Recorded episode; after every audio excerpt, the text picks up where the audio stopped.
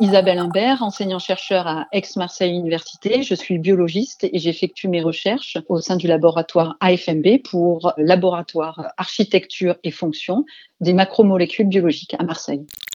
J'ai travaillé pendant 13 ans sur la, reconstitution euh, du complexe euh, qui permet la réplication du génome du SARS coronavirus, qui est un virus donc euh, cousin du Covid c'est bien de parler du Covid, mais je pense que c'est important de, parler de, cette famille de, virus pour, qu'on comprenne euh, aussi pourquoi euh, on, est dépourvu, parce qu'ils ont un, mécanisme vraiment très particulier.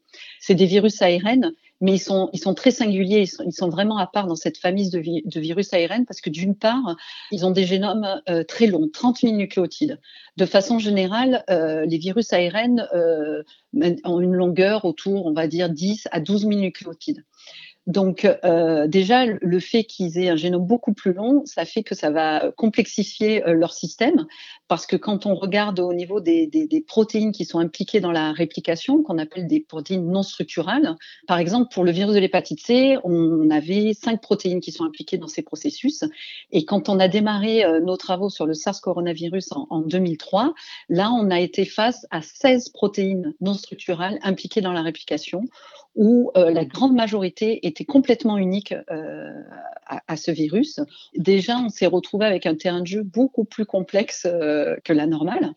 La première question auquel on a voulu répondre, c'est quels sont les mécanismes que ces virus ont mis en place pour arriver à maintenir une telle longueur de génome? Donc euh, avec d'autres équipes, euh, dont une aux États-Unis, on a pu euh, montrer, donc on savait depuis, depuis longtemps que les, les coronavirus exprimaient une activité exonucléase. Exonucléase, c'est une nucléase qui, qui, va aller dégrader un nucléotide qui est mal incorporé, qui ne respecte pas l'insertion Watson-Crick, en fait, du GC ou du AU. On a pu montrer qu'en fait, cette activité qui a été acquise au fur et à mesure des évolutions par ces virus est impliqué dans un système de correction des erreurs qu'on appelle proofreading, une des voies de, réparation des, erreurs euh, d'incorporation que l'on retrouve euh, chez les hommes, par exemple. On parle de familles de virus qui ont une grande capacité d'évolution, d'émergence, parce que 2003, on a le premier coronavirus hautement pathogène pour l'homme, le SARS. 2012, le deuxième virus hautement pathogène euh, pour l'homme, le MERS coronavirus. Et là, euh, on va dire 2019, euh, on a le troisième coronavirus hautement pathogène euh, pour l'homme par le Covid. Sachant que de façon, on va dire, très ubiquitaire, cette famille de virus, il y a quatre souches de coronavirus euh, que l'on retrouve euh, dans le monde entier qui sont responsables d'atteintes bénignes chez l'homme. Hein. Je veux dire, c'est, une famille de virus euh, potentiellement auxquels on a tous été infectés au moins une fois dans, notre vie.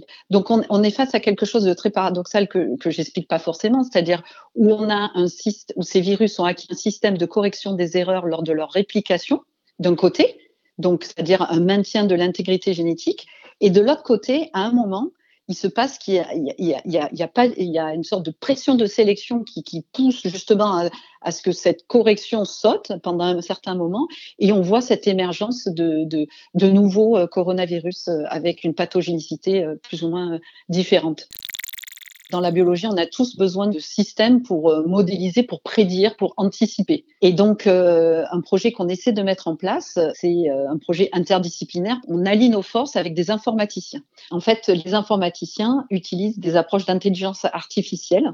Donc, le projet à l'heure actuelle qu'on essaie de développer, c'est d'essayer de modéliser la polymérase, en l'occurrence du Covid, in silico. C'est une activité enzymatique qui est propre au virus et qui est essentielle à sa survie pour essayer justement d'avoir une sorte de système qui peut arriver à nous prédire les mutations qui pourraient euh, arriver au niveau du génome. Ce que j'entends par euh, polymérase, pour être précis, on parle d'ARN polymérase, ARN dépendante, c'est-à-dire que c'est une enzyme qui, à partir d'un substrat d'ARN, va synthétiser son complémentaire, c'est-à-dire un autre euh, ARN de polarité inverse qui va pouvoir donc euh, répliquer le génome, qui sera ensuite encapsidé euh, dans les particules virales. Si on arrive à modéliser notre polymérase, ce qu'on aimerait euh, arriver à générer comme outil, c'est d'arriver à, avoir un, un, une modélisation de notre polymérase in silico qui pourrait arriver à nous dire, sous pression de sélection, par exemple, si je rajoute un antiviral, un analogue nucléotidique, pour arriver à nous faire prédire ce que le virus va faire pour répondre à cette contrainte. C'est-à-dire, en d'autres termes, les mutations de résistance qui pourraient arriver lorsqu'on exerce une pression de sélection sur la survie du virus. Les virus ARN, on va dire que leur talon d'Achille, c'est leur fameuse activité d'ARN polymérase ARN dépendante. Cibler cette activité enzymatique a largement fait ses preuves euh, dans le monde de la virologie, puisque maintenant on arrive à, soigner les patients qui sont atteints du virus de l'hépatite C par euh, un médicament qui cible spécifiquement cette activité ARN polymérase ARN dépendante. Donc euh, c'est pour ça qu'arriver à comprendre comment la polymérase du Covid fonctionne, ça en fera une cible de choix, informations qui pourront être récupérées par les, les gens qui sont dans le développement d'inhibiteurs. Je fais de la recherche fondamentale. Notre travail, ça consiste à, mettre en place les fondements qui seront informations qui sont ensuite récupérées, on va dire, par des gens qui sont plus dans l'applicatif, qui fera que ce virus, s'il n'arrive plus à répliquer son génome, il n'y aura plus de production de particules virales et on bloquera ainsi euh, le cycle réplicatif. Et ça, c'est des traitements qui ont largement fait euh, leur preuve. Hein. Je veux dire, on arrive euh, à réduire la charge virale des patients atteints du HIV grâce à des trithérapies qui ciblent ces enzymes de la réplication virale. Donc, euh, c'est pour ça que avoir des informations mécanistiques sur ces activités euh, qui sont propres au virus sont essentielles pour lutter efficacement.